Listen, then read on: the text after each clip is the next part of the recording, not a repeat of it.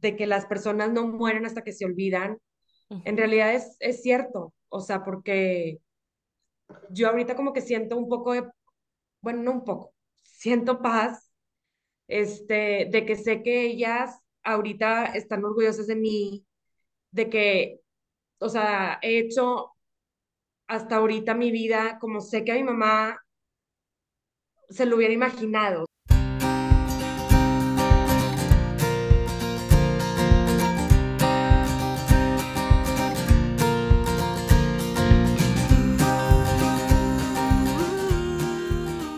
Hola, bienvenidos a su podcast Entre Tomas. Yo soy Abril. Y yo soy Brenda. Y hoy tenemos a una invitada que es muy querida para nosotros, en especial eh, para mí, guarda un lugar muy especial en mi corazón. Estamos muy contentas de que aceptó venir a nuestro podcast. Yo le dije, tenía mucho queriendo invitarte, pero no me atrevía y no sabía cómo, cómo pedirle que viniera a contar su historia. Este, sé que nos va a servir mucho a nosotros. Yo sé que ella tiene mucho que decirnos, tenemos mucho que aprender de lo que ha vivido y en especial ahorita estamos platicando como que creo que ni siquiera yo me sé todo lo que ha pasado, entonces creo que va a ser un aprendizaje grande para nosotros también. Y bueno, queremos que ella se presente. Bienvenida. Hola, muchas gracias. La verdad es que es la primera vez que voy a hablar así como que al público de esto. Este, qué padre que va a ser con ustedes, con confianza y todo, de que me pueda soltar un poquito. Este, yo soy Carla García, estoy casada, tengo tres hijos, este, tengo 33 años. Y pues bueno, este, mi historia más o menos, ay, ya me empecé a quebrar. Yo también estoy, yo ya estoy llorando, güey. Este podcast es de llorar, entonces saquen sus Kleenex. y vamos a aprender y a escuchar y a, a, abrir nuestro corazón a una historia muy, muy fuerte. Bueno, pues miren, mi, mi historia más o menos empieza cuando yo tenía 21 años. Me, yo, bueno, yo siempre me quise ir a estudiar, este, ya sea un semestre, veranos, algo, era algo que yo siempre quise hacer. Entonces siempre le decía a mis papás de que, ay, va a haber un, un verano en no sé dónde y me quiero ir a no sé dónde y tipo así. Total, una vez en, bueno, yo estudié diseño gráfico en la UDEM, entonces, este, una vez, este, hacían viajes así como, como para revalidar materias. Entonces, sí, nos íbamos a ir a Los Ángeles y yo le dije a mis papás que me quería ir a Los Ángeles a revalidar y que iba a revalidar no me acuerdo cuántas materias y que qué padre, que iba a ir no sé quién y no sé quién. Total, pues me voy. La historia aquí empieza donde yo, haz de cuenta que empiezo a hacer mi maleta para irme, pues ya no a, a Los Ángeles, ¿no? Este, mi mamá era una persona que siempre quise, o sea, ya das cuenta que era de las típicas mamás que hasta en carrera ellas, ellas te levantaban para ir, ir a, a, clases, ¿no? O sea, siempre, siempre súper presente, siempre... Mamá. Sí, ella nunca quiso dejar de ser mamá ni cuando teníamos 20 años, o sea, entonces ella se enojó mucho porque yo empecé a hacer mi maleta y ella de que, ¿cómo? Tipo, no me esperaste y bueno, fue tipo pelea, ¿verdad? Entonces, pues ya, eh, terminamos de hacer maleta al aeropuerto y todo, y mi mamá seguía como enojada porque como que, no sé si, no, no que le molestara, pero como que ella no entendía que yo era una persona como muy este, independiente. ¿Sí me explicó? Y mi hermana siempre fue una persona como más dependiente. Entonces a mi hermana le podía hacer todo y a mí era como, pues yo puedo sola. Entonces como que eso ahí a mi mamá le, le causaba conflicto porque pues ella también que le quería entrar, ¿no? Este, total, bueno, pues ya me voy a Los Ángeles, empiezo a, a revalidar pues a las materias, los, a los cursos, todo lo que tenía que hacer allá. Este, y en eso, pues mi mamá estaba, seguía enojada conmigo, ¿verdad? Y de repente, pues ya, ya sabes, en ese entonces no existía ni el WhatsApp, ni el Instagram, ni nada, nada más era tipo puro Facebook y el BlackBerry. Entonces, haz de cuenta que de repente me manda un mensaje y haz de cuenta que el mensaje era tipo, mi mamá no era una persona de tipo cariñosa, o sea, no, ella no demostraba tipo tanto afecto hacia las personas. Era, era súper sonriente, era súper chistosa, todo el día estaba contando chistes, era muy amiguera, pero no, o sea, yo no me acuerdo, por ejemplo, de que te- me abrazara o me diera un beso o que me dijera te quiero mucho, como que era una persona muy fría y ese mensaje que me mandó decía, haz de cuenta que, o sea, mil cosas que hasta yo lo leí y decía, esta no es mi mamá, de que, ¿sabes cómo? De que, total, pues ya después de ahí entendí que ese mensaje era una despedida. Este, pausa. Mira, ya ves, ni yo me sabía esta historia del mensaje. Sí. Al día siguiente de ese mensaje, este, tu- tuve mis clases y luego de regreso, este, yo tenía mi celular, haz de cuenta que en, entre- en las, arriba de las piernas, entonces ya de cuenta que me paro, me, bajo ya cuando llegamos al hotel y ya llegando al cuarto del hotel yo me doy cuenta que no traía mi celular. Entonces, con el, con el celular de una de, mis roomies, le, le escribo al director y les digo, oye, por favor, este, se me olvidó mi celular, no sé qué, a ver si lo logran encontrar. Pues imagínate en Los Ángeles cuántos shuttles, cuántos taxis, cuántos Ubers no hay, ¿verdad? Ya, ya la verdad, ahorita ya no sé si el, el chofer era el mismo o no, no me acuerdo. La verdad tengo como que muchas cosas muy como bloqueadas y borradas. El punto es que yo llego, este, abro mi computadora y haz de cuenta que, pues, típico, ¿no? Te metes a Facebook. Y empiezo a ver que empezaba, que estaban la gente buscando a gente aquí en Monterrey. En, ya sabes, ¿no? Antes se, se ponía como en el estatus de que estoy en Cancún, no, estoy, ya sabes. Mark Bueno, Safely o así, que... sí, bueno, total, era que estaban buscando gente en Monterrey. Y, en una, y una de esas personas que estaban buscando era una tía mía. De hecho, era una de las mejores amigas de mi mamá. No sé qué pasa en tan, o sea, en- como que fueron muchas horas o cuatro horas, no sé, que de repente tocan la puerta y me traen mi celular. Donde yo recibo mi celular, lo primero que hago es marcarle a mi mamá. Obviamente, pues no me contesta. Y no me contesta y no me contesta. Le hablo a mi papá.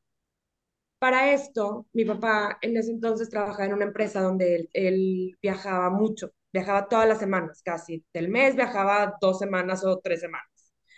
Entonces se cuenta que esa semana a él le tocó viajar. Entonces él estaba en Sonora, yo estaba en Los Ángeles, mi mamá y mi hermana en Monterrey. Entonces, cuando, cuando me contesta mi papá, le digo, ¿qué onda, papá? Que, oye, es que le estoy marcando a mi mamá y no me contesta, este, ¿qué pasó con mi tía? De que no, no sé, se hizo el que no sabía, ¿verdad? De que, de que no, no sé, este, déjame checar y ahorita te regreso la llamada, déjame mandar a tu mamá. Así quedó. Me quedo yo dormida Total, me leva ya cuando me levanto, empiezo a recibir como un chorro de mensajes de ya las encontraron, Carla, ¿estás bien? Este, de lo siento mucho. Yo no Pero tú sabía no sabías pasando. nada absolutamente Yo no todavía. sabía nada, o sea, yo no sabía nada, nada, nada, nada, No habías visto las noticias, no te habían llegado de que... No, pues yo estaba en Los Ángeles, o sea, yo estaba completamente en otro canal, o sea, yo no sabía qué estaba pasando aquí. No, Y aparte esto fue hace hablaba con mis 12 papás años en la o, noche. no sé, 13 años. O Sí, sea, realmente no había, ahorita siento que nos enteramos de todo en un segundo. Antes, pues, no, ya poco te enterabas, ya pasaron dos días. sí, exacto, exacto. Este, entonces se cuenta que empiezo a ver todos esos mensajes, le hablo mi papá y yo, papá, ¿qué está pasando?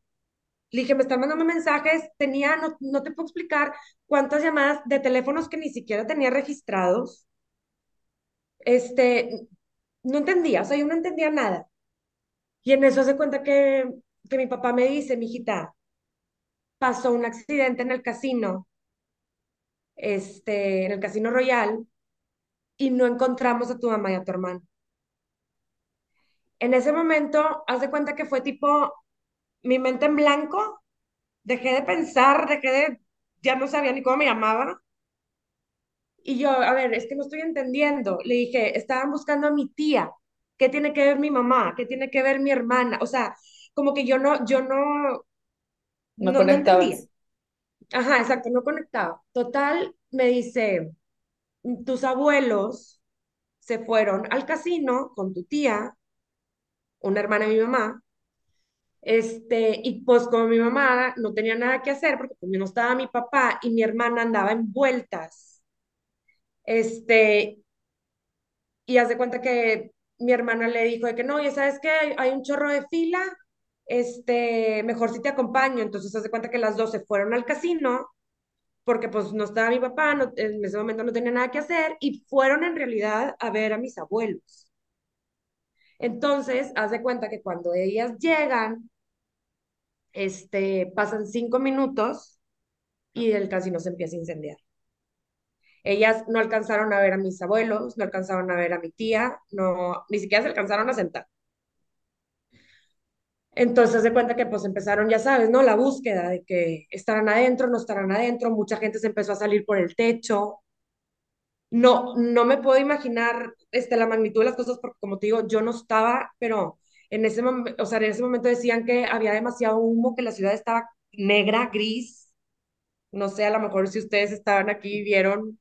Yo lo vi, yo venía del TEC hacia mi casa y me acuerdo perfecto porque me iba por Constitución y así se veía una nube, pero obviamente yo no sabía que Jenny, tu hermana, estaba ahí, para nada en mi cabeza, o sea, yo vi una nube negra y dije, ay, algo se está quemando. Hasta la madrugada del día siguiente, igual que tú, me escribió Oscar, un amigo, de que lo siento mucho, ¿cómo están? Ya encontraron a Jenny y yo, ¿qué? Igual, así de que igual, pues nadie sabía que estaban ahí realmente, o sea, estuvo muy, Sí.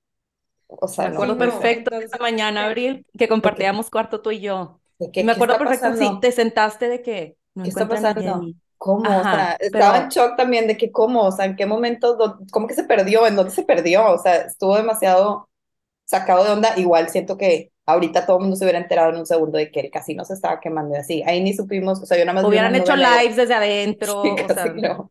sí, Sí, claro. sí, sí, sí, sí. Claro, sí. Este, sí, bueno, pues yo la verdad, no, o sea, no, no, ahí sí ya no te puedo explicar qué estaba pasando justamente en ese momento, porque pues, te digo, yo no estaba, mi papá tampoco. Mi papá agarra el primer vuelo, se regresa a Monterrey, pero como que se olvida que yo estaba en Los Ángeles. Pues imagínate, o Ah, sea, todo lo que mi papá estaba pensando en ese momento. Total, mi papá llega a Monterrey y como que yo ya dejé, o sea, dejo de hablar como unas horas de- con mi papá y empiezo a hablar con una tía mía, muy amiga de mi mamá, y le digo, tía, por favor, cómprame un vuelo. Le dije, cómprame un vuelo, me quiero regresar a Monterrey. Le dije, no sé qué está pasando. Le dije, y siento, porque yo, yo sentía que me estaban como ocultando toda la información y no me querían decir. Entonces yo sentía que estaba viviendo como tipo en una mentira, ¿sabes? De que, de que nadie me decía nada. De que, no, ahorita las encontramos, no, todo está bien, no. Yo sabía que no estaba bien, o sea, yo sabía que no lo estaban encontrando, yo sabía que las cosas, todo estaba mal, ¿sí me explico? Pero nadie me quería decir nada. Entonces, en uno de los teléfonos que encontré ahí de las llamadas que no las tenía guardadas, le piqué literal y era mi tía se llama mi tía Cristina, que la amo y fue como mi super ángel. Le dije que por favor cómprame un boleto de regreso. Le dije, necesito regresarme, necesito llegar a Monterrey. Total, buscando, no habían vuelos. Este, total, encontraron uno en la madrugada. Imagínate que yo ya estaba con cara de sapo, parecía drogada, ojos rojos, tipo, Ay, no, y esas horas de estar esperando, no me imagino, qué horror. sí, no, y aparte, en lo que estás esperando, te están llegando mensajes que, que diciendo lo siento mucho y a ti no te han dicho que tu mamá y tu hermana ya, ya no están. O sea, como que era una confusión muy, muy grande. Entonces yo por eso siento que tengo como muchos blackouts porque era demasiada información la que me estaba llegando, demasiados mensajes, demasiadas llamadas que... Y luego de repente te decían, ya las encontramos. Ah, no, siempre no. Ah, no, Ay, sí. Ah, no. no. Entonces, ay, no, no, no. Era, era tipo como un...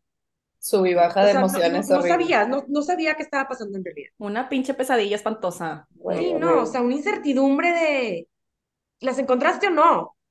¿Murieron o no? ¿Estaban o no? O sea, y nadie me decía nada. Total, me regreso a Monterrey, las hermosas me acuerdo que me veían y me decían de que casi, casi pásale primera fila, ¿qué, qué te ofrezco? Sin saber nada, o sea, yo creo que traía una cara, pues, muy mal.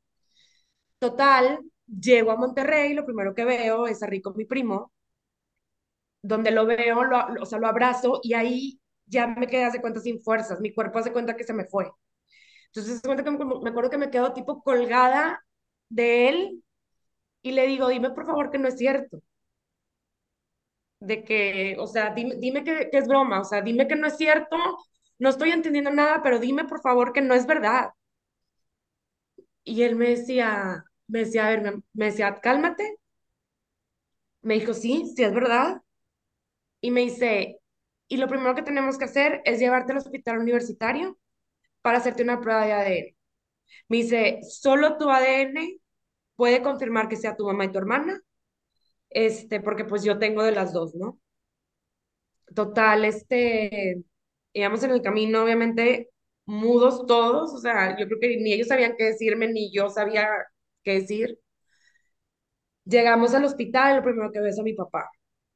Este, y pues ya no, pues lo abrazo y de que, de que, pues, o sea, le digo, ¿qué está pasando? Y me dice, tipo, tú tranquila, vamos a hacerte la prueba de ADN. Me dice, y después vemos, o sea, como que el resultado, ¿no? De que, a ver qué pasa. Total, me hicieron, este, me hicieron ahí una prueba y de ahí me llevaron a casa de mis abuelos. Donde llego a casa de mis abuelos, veo a toda la familia y empecé como loca a decir, no me toquen, no me toquen, nadie se me acerque, no me toquen, quiero estar sola, tipo así, ¿no? Este, y hace cuenta que ya yo nada más me sentaba y lloraba y lloraba, esperando a que mi papá llegara, ¿no? O sea, para pues saber cuál iba a ser el resultado final de todo esto. Pero perdón, Carla, aquí tenían al, o sea, ya tenían como algún indicio de que podrían haber encontrado a alguien que era tu mami y tu hermana y por eso crearon Mira, tu ADN. sí, porque se decía, se decía que se habían encontrado a dos mujeres subiendo las escaleras, haz de cuenta, y estaba una arriba de la otra. Entonces se cuenta que como que mi mamá estaba arriba de mi hermana, pues yo creo que en ese momento la quiso como cubrir, según proteger, ella le iba a rescatar o no sé. o su instinto Y, de... y así fue este, como las encontraron. Este, entonces, Pero pues es que el, el incendio, sabíamos, digo, lo que yo me acuerdo como que el casino no tuvo, no tenía salidas de emergencia, entonces mucha gente se quedó no, atorada, entonces se quemaron al grado que no podían reconocer a la gente, o sea, había cuerpos, no pero no no sabían se quién era, reconocer. y, y pues los que no no se pudieron salir, pues, o sea, De hecho, mis abuelos lograron salir por el techo junto con la, la hermana de mi mamá, pero como mi mamá apenas iba, o sea, iba llegando, o sea, pues, ni siquiera, o sea, apenas los iba a buscar para ver dónde estaba. Este, entonces, pues ya me, este, me hacen la prueba, todo, llego a casa de mis abuelos, llega mi papá, ya casi en la noche, este, nos junta todos en el cuarto de mis abuelos eh, y nos dice, las Jennys, este, ya, no- o sea, ya no van a regresar, haz de cuenta, o sea, nos dice, es que no me acuerdo exactamente cómo fue la frase, pero nos dice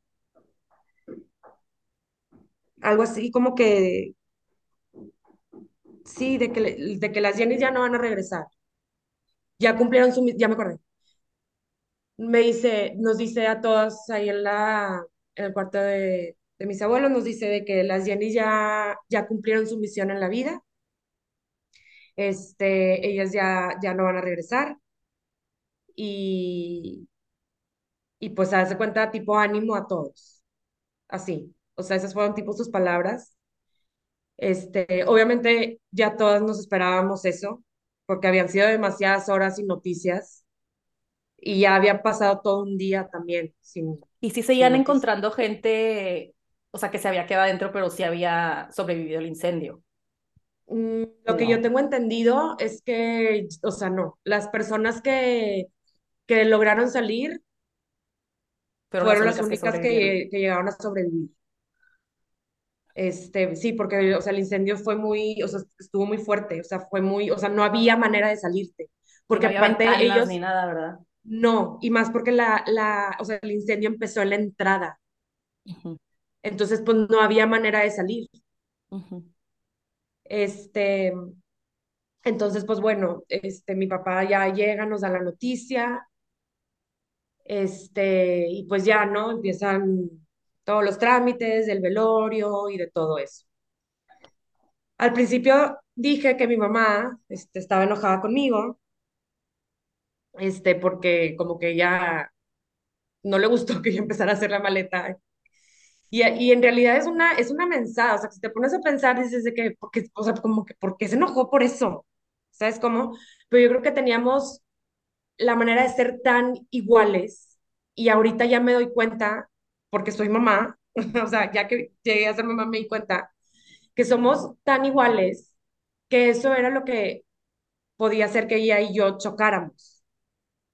A ver, teníamos una relación súper buena con mi hermana, mi hermana era mi mejor amiga, o sea, la verdad es que la relación era muy buena, solamente como que sí habían cosas que mi mamá como que no quería aceptarlas porque ella quería seguir en el rol de mi hija de 21 años, la tengo que seguir despertando para ir al, a- al colegio, ¿sabes cómo? O a la carrera, lo que sea. Sí, era, Sí, eh, yo siento que era su manera de, de como, no quiero que te vayas y me enojo porque no quiero que te vayas, ¿sabes? Sí, pues no sé, digo, la verdad es que sí, sí le costaba como que el hecho de que yo fuera un poco más independiente, pero también ahorita lo veo y digo, si yo no hubiera sido independiente, ¿qué sería de mí ahorita? O sea, mi mamá, a mí, por ejemplo, a mi mamá le daba mucho miedo morirse. Mi mamá era un tema que para ella era, o sea, no, no, no, o sea, mucho miedo a morirse. Tanto miedo que no se fue sola, se fue con mi hermana. Y, y la verdad es que también me pongo a pensar que si lo que me pasó a mí o lo que yo viví lo hubiera, lo hubiera vivido mi hermana, mi hermana no hubiera podido con tanto. Mi hermana no, no era, era, o sea, no era una persona, pues fuerte, por así decirlo. O sea, de hecho ella siempre me decía de que es que ¿cómo le haces? ¿Cómo le haces para ser así como más canija? Y yo, pues no sé, le digo, o sea, sí soy. Nosotros le decíamos Sor buena. Jenny, o sea, Sor Jenny, era una santa literal. Sí, sí, sí, era demasiado buena. Entonces, este, que ah, yo creo que hasta su misión en la vida era acompañar a mi mamá hasta su muerte. O sea, y es algo muy cañón, porque, porque ella y no yo. ¿Sí me explicó? O sea, ¿por qué me tuve que ir esa semana? ¿Por qué mi papá también tuvo que viajar esa semana? Este, pero bueno, al final de cuentas, todo pasa por algo, como, como siempre nos dicen, ¿no? De que, o sea, todo pasa por algo. Y, y también creo que después de todo, este, pues aprendes, ¿no? A, a, a que las van, o sea, te van a seguir llegando cosas que a lo mejor no las vas a querer, pero las vas a tener que afrontar. Pasa todo y después de tres años y medio o cuatro, me caso y al año de, de casada pierdo a mi primer bebé. Entonces imagínate que para yo decirle a mi papá, papá, ya no vas a ser abuelo, o papá, perdí a mi hijo, fue muy fuerte, porque ahí ya también, o sea, después de todo lo que habíamos vivido, pues yo le estaba dando como una ilusión a mi papá, a la familia, a mí, ¿sabes cómo? O sea, era tipo algo como, o sea, yo, yo lo veía así como que qué padre que ya voy a empezar ahora yo mi vida, y de repente, ¡zas! Pues tu bebé dejó, o sea, le dejó de latir el corazón. Y fue tipo un shock de que, ¿por qué otra vez? ¿Sí me explico? O sea, Claro.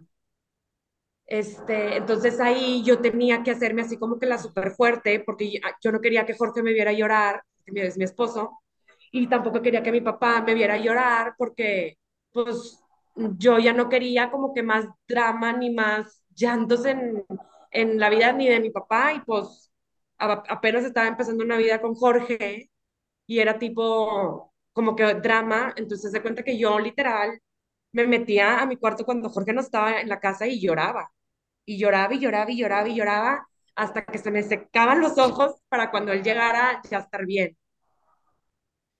Entonces al final de esto, o sea, después de mi mamá, mi hermana, este, y el bebé que perdí, me di cuenta que la verdad es que está bien llorar, o sea, muchas veces como que nos, nos queremos hacer los fuertes y de que no, yo estoy bien y, no, o sea, no pasa nada y todo está muy bien, pero en verdad es que está bien llorar y está bien recordar, este, y cada persona vive su duelo diferente y de diferentes maneras, y todas las maneras están bien.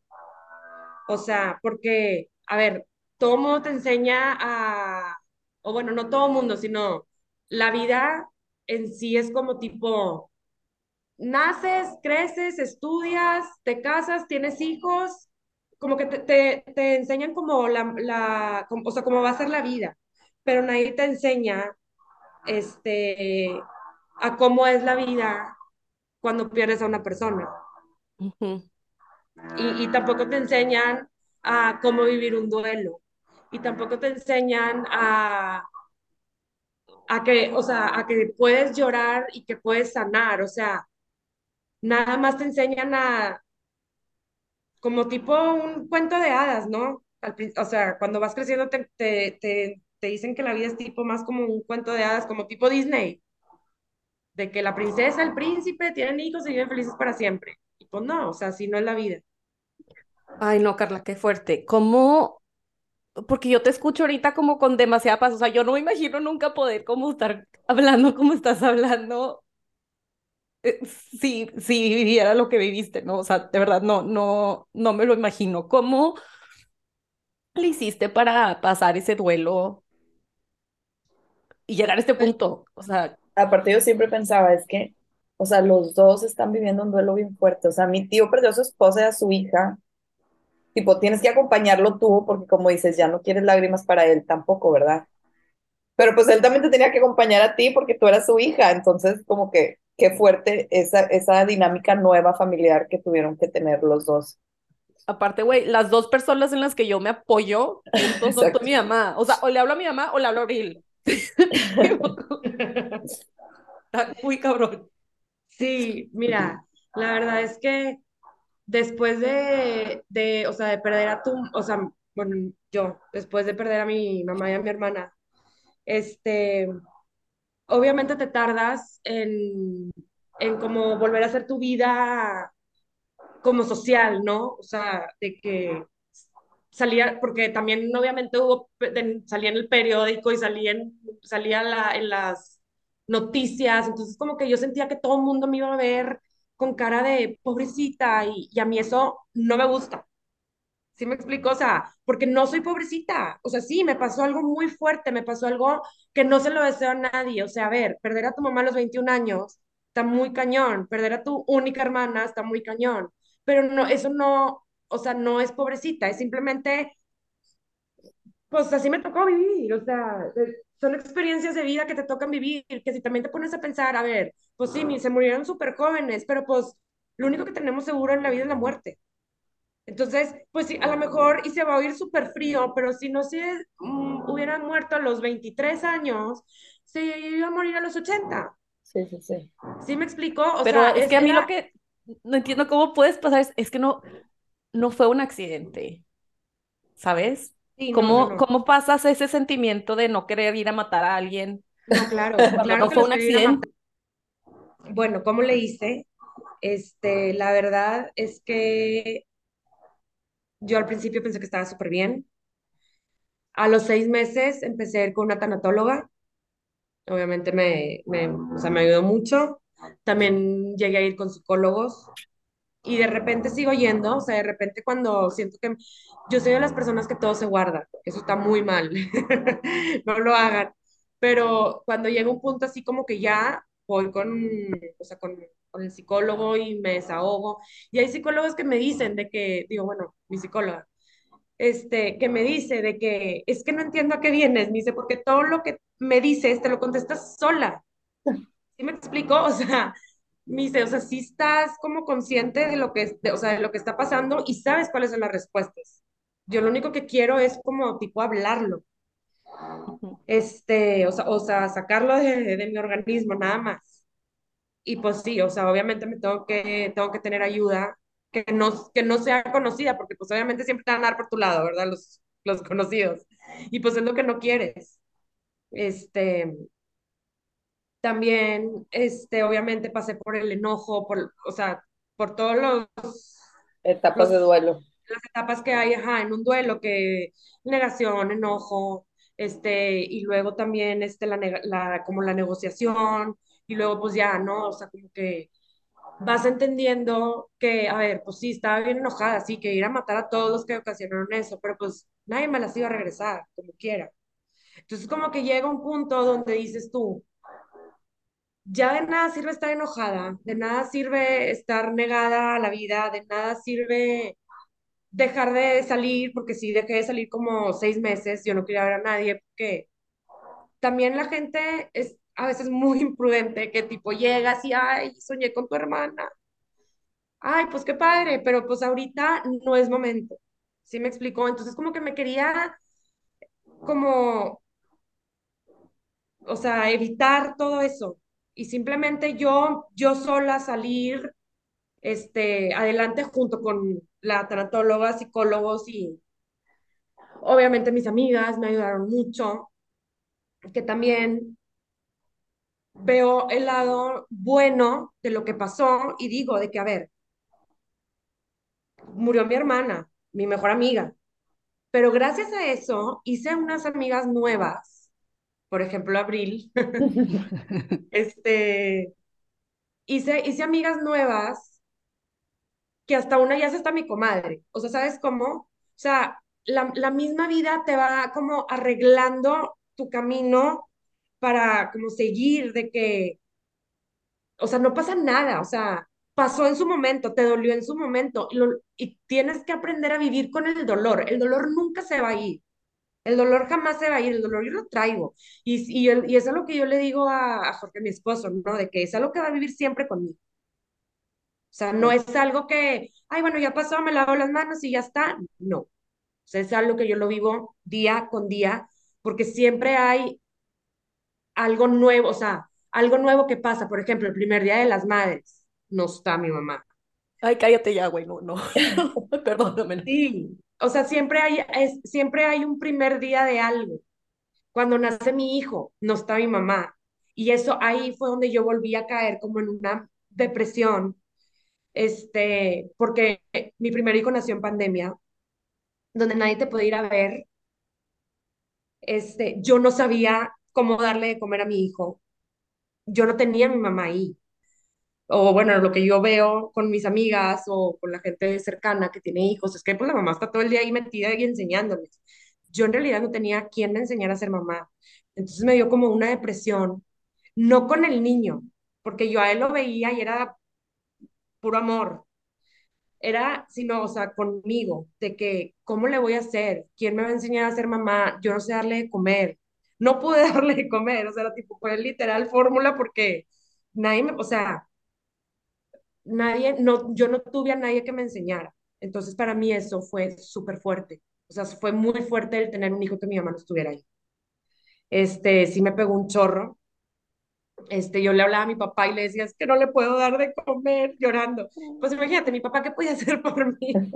o sea, este, también como que era un punto donde sí, o sea, obviamente estaba con Jorge, o sea, mi esposo, pero me sentía muy sola. No, y pandemia encerrados, nadie te podía visitar. Nadie. Y todo. Y tu primer hijo, o sea, no, yo siento cuando nació David, yo estaba muy metida con Abril hasta en el baño. O sea, claro, sí, sí, sí.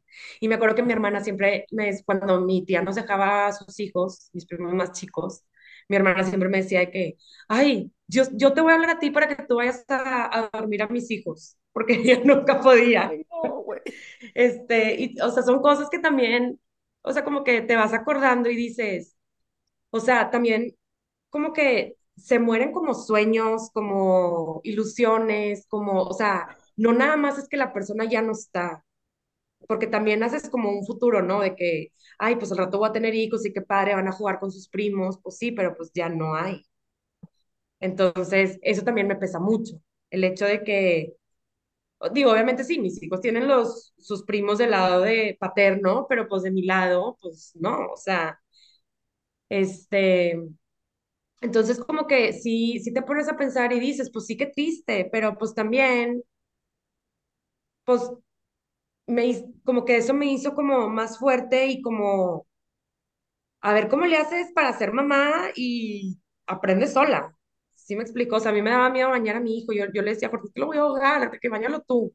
Imagínate, o sea, él peor que yo, pero como que a él lo bañaba, porque él me veía que en verdad me decía de que cómo te ayudo, y yo es que no me puedes ayudar, o sea, porque e, era como un sentimiento que no, le, le decía, no, no lo puedo expresar, o sea, no sé cómo decirte lo que siento.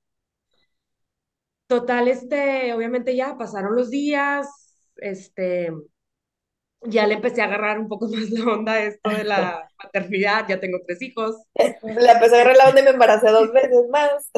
Ajá, entonces este, ya, ya lo supe hacer bien y creo que hasta ahorita lo he hecho bien a mi, a mi pensar, o sea, este, y bueno, pues prácticamente esta es como mi vida resumida en poco tiempo.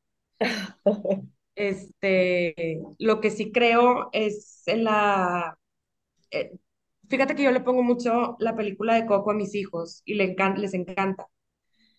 Y ahí, y ahí también, este, la, o sea, la frase que dicen de, de que las personas no mueren hasta que se olvidan, en realidad es, es cierto, o sea, porque yo ahorita como que siento un poco de, bueno, no un poco, siento paz, este, de que sé que ellas ahorita están orgullosas de mí, de que, o sea, he hecho hasta ahorita mi vida como sé que a mi mamá se lo hubiera imaginado, o sea, se lo imaginó con sus hijas, ¿sí me entiendes? O sea, y no lo hago por ella, obviamente, lo hago por mí, pero si me pongo a pensar de qué pensaría mi mamá de mí ahorita, sí me siento orgullosa de lo que he hecho y de lo que he logrado.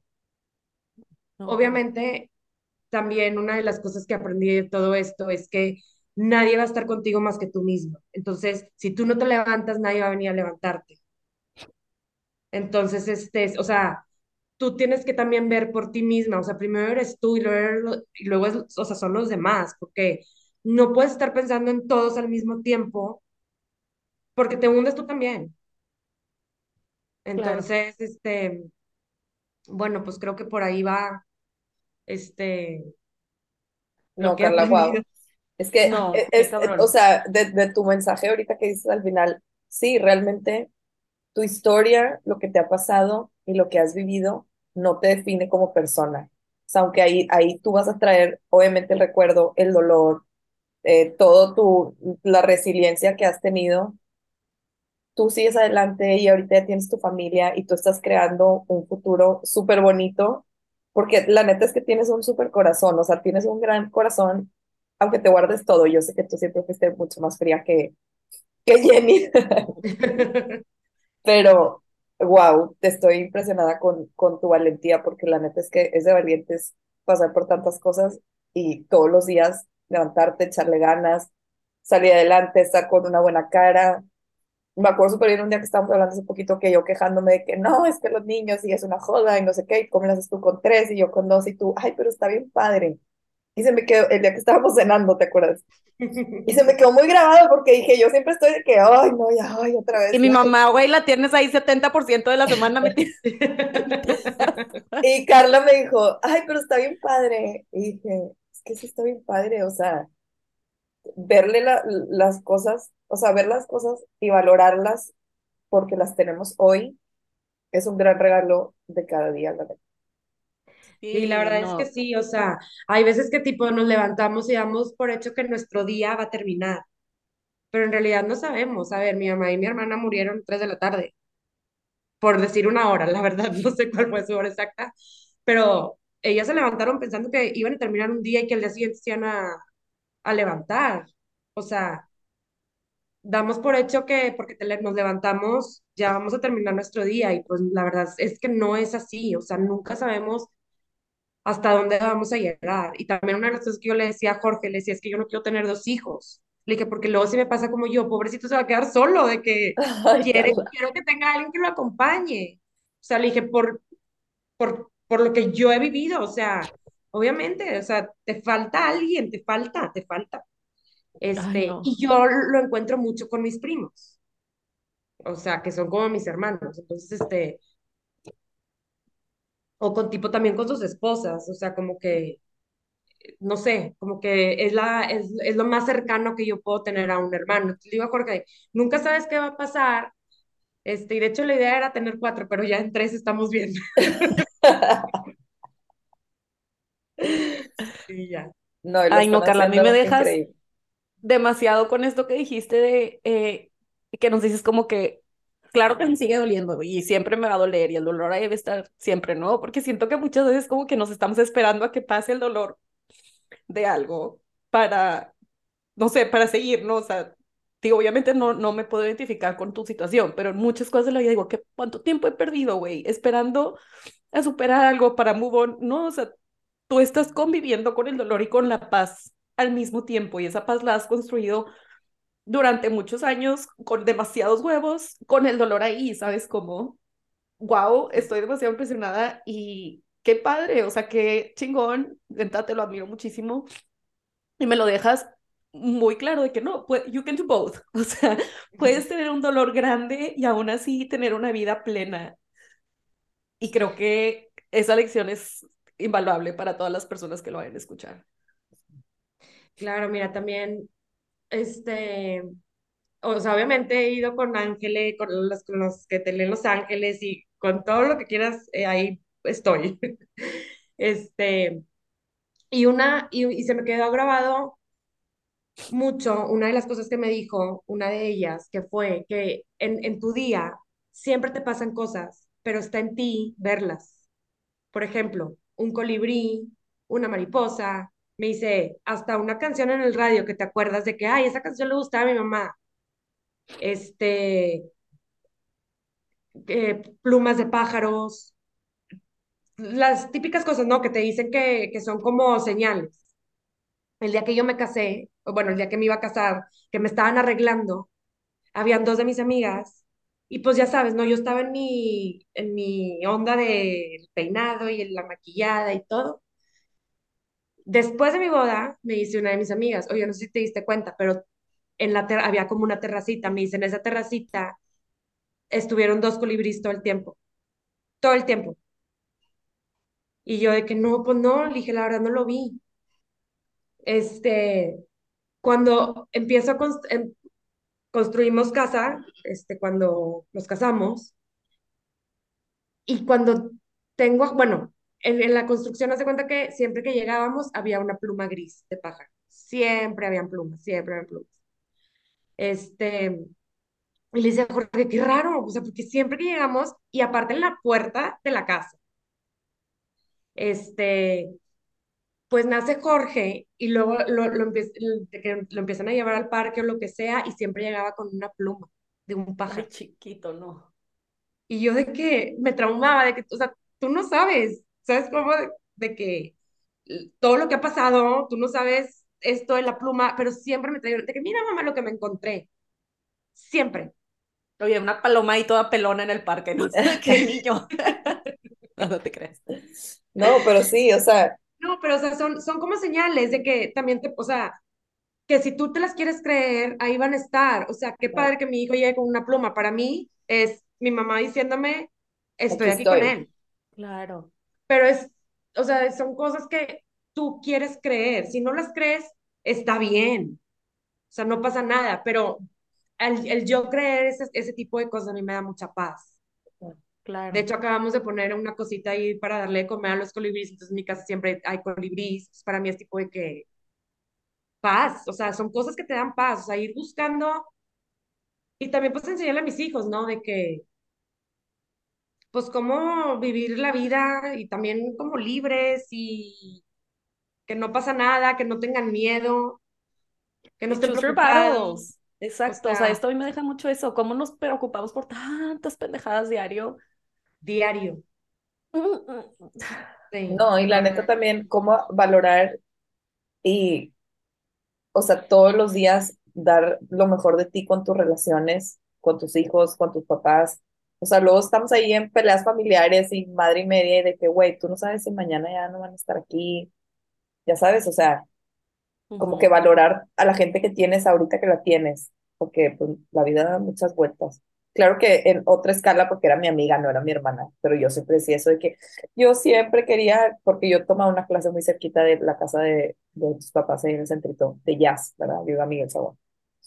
Y siempre decía, ay, voy a visitar a Jenny porque llegué temprano. o ay, cuando salga voy a visitar a Jenny, y nunca lo hacía, como que luego ya salía y ya me da flipera, y luego decía, ay, ¿por qué no fui? O sea, ¿por qué no fui a visitarla más? Ya se fue, o sea, como que siempre te queda la cuestión de que hubiera hecho esto, hubiera ido, hubiera, le hubiera hablado. Pues por eso lo tienes que hacer cuando, cuando están ahí, porque no sabes cuánto tiempo van a estar ahí. Sí, también una de las cosas que también no se llegué a pasar fue que me empezaba a hacer muchas preguntas de que, ¿por qué no esperé a mi mamá para hacer la maleta? Porque estuvo que enojada. Ay, ¿por qué? chiquita. ¿Por qué? ¿Por qué? ¿Por qué? Hasta cuando pasó todo, mi, mi, mi papá llegó a decirme de que, mi hijita, lo que pasó, de que tu mamá se enojó, me dijo, olvídalo. ¿Sabes cómo? También muchas veces las personas descargan contigo las cosas que en verdad no sienten, ¿sabes cómo? O sea, a, a lo mejor y, fue un mal día para ella y lo descargó conmigo entonces yo me empezaba a hacer un chorro de preguntas de que, de que es que se fue enojada conmigo y, y, y estaba contenta o estaba feliz o estaba triste o, ¿sabes? De que estaba orgullosa de mí o no estaba orgullosa de mí, ¿por qué no dejé que me hiciera la maleta? ¿Por qué? Y, y el por qué y por qué y por qué y por qué. Y, y hasta que llegué un día y que dije, ¿sabes qué? Déjate de estar haciendo preguntas, que no va a haber respuestas. Claro. O sea, no las vas a encontrar. En ninguna parte las vas a encontrar. Al menos Aparte- de que ellas bajen y te digan. Entonces, Sí, me empecé a, a dejar de hacer preguntas que no iban a tener respuestas porque eso también me ahogaba. O sea, eso, eso, o sea, decía, o sea, no, no podía ni respirar, o sea, era un, como un tipo, como, ya sabes, esa sensación como en el pecho que traes de que, y dije, ya sabes que lo voy a dejar de hacer porque me estoy matando sola. Entonces Claro. también eso, de que no te hagas preguntas, que no, o sea, cuando, cuando te llega a pasar algo que no, o sea, que no quieres obviamente que te pase o lo que sea, de que feo, nada más no te hagas preguntas que no van a tener respuestas porque eso como que agrava la situación y agrava las cosas y agra- agrava tu enojo Sí, porque nadie te la, o sea, nadie te las va a contestar. Claro. Aparte siento pasar. que en este tipo de relación, o sea, tu mamá, tu hermana, una pelea que tuviste con tu mamá, pues esa es una relación de mamá e hija, ¿me explico? O sea, esa mini claro. pelea que tuviste de una maleta no va a definir nada en el grand scheme de la relación que tenías con tu mamá. O sea, tu mamá te amaba exactamente igual. Es más, yo creo que más que esta niña ya es una independiente única, o sea, es que se me va a salir del nido y, o sea, no, no puedes definir, me, me explico, o sea, es- Sí. su nivel de amor y de admiración por ti era el mismo antes o después de una pelea mensa por una maleta. Sí, sí, sí. Sí, o sea, por eso te digo, ya me dejé de hacer preguntas, eso también me dio un chorro. Este, y pues no sé, Ay, así es la vida. wow. En serio que eres un gran ejemplo de resiliencia y de fuerza y de valentía y de todo, güey. O sea, te admiro muchísimo. Neta, muchas Ay, yo gracias también. por aceptar platicarnos tu historia. Wow, ¿cómo lo contaste así? No lo puedo creer. Pensé que ibas a llorar un chingo, güey. Estás como Güey, Abril y yo estamos tipo tendidos en Güey, no manches. no- voy a llegar con los ojos hinchados del curso que tengo ahorita. Me van a decir que quién no contigo. Qué bárbaro. Pero no, muchísimas gracias, Carla, de verdad. Este, pues ya sabes todo lo que te queremos y te admiramos. Y yo sé que que tú compartas tu testimonio va a ser de gran enseñanza para mucha gente. Gracias por compartirlo, de verdad. No, hombre, muchísimas gracias a ustedes y pues qué padre poderlo ya como platicar. Y se va a quedar ahí para siempre Sí, ya, con para el internet. Y bueno, No, oigan, gracias a ustedes. pues Brendis, ¿quieres cerrar? Este, no, bueno, pues mil, mil, mil gracias, Carla, otra vez. Este, nos encantó tenerte aquí. Em, muchas felicidades por tu familia y por todo lo que has logrado. Y pues a nosotras, no se les olvide seguirnos en el Te Tomas y nos vemos en los viernes. Bye. Bye. Ay, gracias.